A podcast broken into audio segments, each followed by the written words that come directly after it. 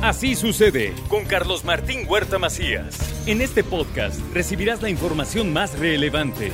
Un servicio de Asir Noticias. Bueno, y ya en esta mañana de lunes tenemos otra intervención del abogado y notario Ángel Pérez García y otro tema igualmente importante que le da, digamos que continuidad al de la semana pasada, ¿no, Angelito? Sí, sí, se parece exactamente. Carlitos, buen día. Buen día, buen día. Mira nomás, este, se parece en algo a lo que mencionamos la semana pasada.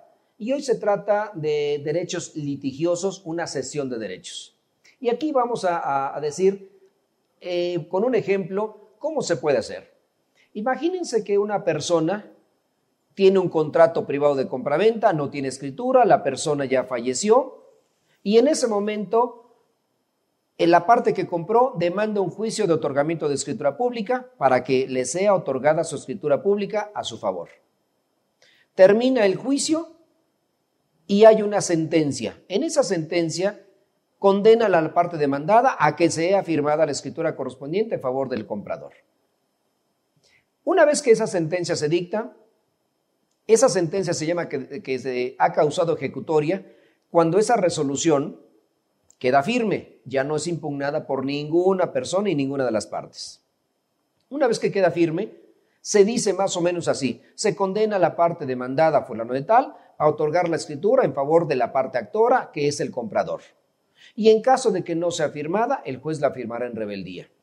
¿Ya? Entonces, son dos momentos. Cuando se adquirió el inmueble, se demandó a la persona y otro cuando hay una sentencia firme, ejecutoriada, es decir, inamovible.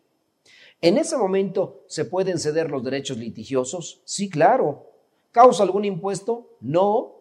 Y esos derechos litigiosos de cuando inicia el juicio hasta antes de dictarse, antes de tener una sentencia ejecutoriada, en ese momento se pueden hacer cesión de derechos litigiosos. Después de sentencia ejecutoriada, ¿se puede hacer esa cesión de derechos? No. En muchas ocasiones los juzgados hacen esa cesión de derechos y adquiere un tercero y sustituye a la parte que inició el juicio. Pero ahí viene el problema.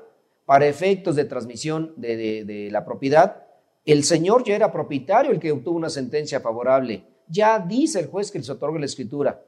Y todavía él cede los derechos de litigio, que ya no hay un litigio. El litigio ya se terminó. El litigio es un pleito. Es un asunto que está juzgándose. Pero cuando ya es juzgado, se terminó el pleito. Y únicamente falta ejecutar esa sentencia. ¿Y cómo se ejecuta? Otorgando la escritura correspondiente. ¿Quién lo otorga? A el notario y la firma un juez en rebeldía, en rebeldía de quien no acudió a firmar. ¿Se pueden entonces ceder los derechos litigiosos de ese asunto? Ya no son litigiosos. Entonces es una transmisión de propiedad. Y al redactar la escritura, yo digo que la persona número uno demanda a la persona número dos. Y luego la persona número uno le cede los derechos a la persona número tres. Para efectos de impuestos, en el ayuntamiento nos dicen, a ver, ¿por qué si una persona compró, hoy otra persona está otorgando la escritura? Y hacemos la relación completa de los hechos tal y como acontecieron, que le cedió los derechos. Nada más que en ese momento causa impuestos de transmisión de propiedad, impuestos de adquisición de bienes inmuebles. ¿Cuánto le causa? El 1.8%, el 2% sobre el valor del inmueble. Y dicen, ¿por qué si yo únicamente cedí los derechos? Porque ya es una transmisión de propiedad porque ya hay una sentencia firme en la cual se ordena que se firme la escritura en favor de la persona número dos. Pero esta persona número dos dice, no, ya lo vendí. ¿Quién le otorga una escritura al número tres? Hay juicios que todavía acontecen esa sección de derechos, incorrecta, indebida, o no quieren pagar los impuestos correspondientes. Aquí hay dos ventas y estamos hablando de que algo está aconteciendo judicialmente, algo anormal.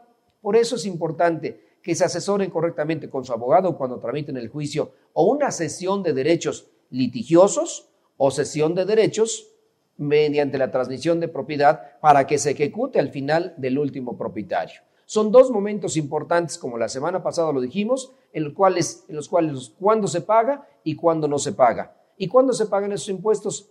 en el momento en que se otorga la escritura ante notario y nos damos cuenta que hay esa doble transmisión o triple transmisión y lo mismo, lo vemos mucho con los créditos.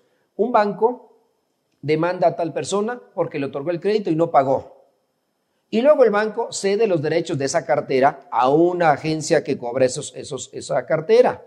Y luego esa agencia le vuelve a ceder los derechos a otra, a otra persona y a otra persona y así sucesivamente. Entonces, ¿a quién le otorgamos la escritura? A la última persona que está promoviendo. Sí, pero ¿cuántas transmisiones hubo antes?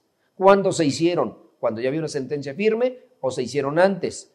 Se hicieron antes, no causan impuestos. Se hicieron después, es una sesión de derechos que va con cargo a la persona que se le está otorgando la escritura.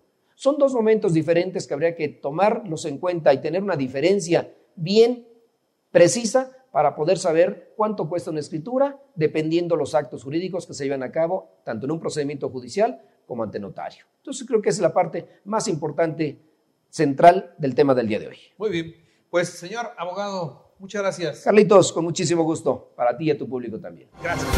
Así sucede con Carlos Martín Huerta Macías. La información más relevante, ahora en podcast. Sigue disfrutando de iHeartRadio.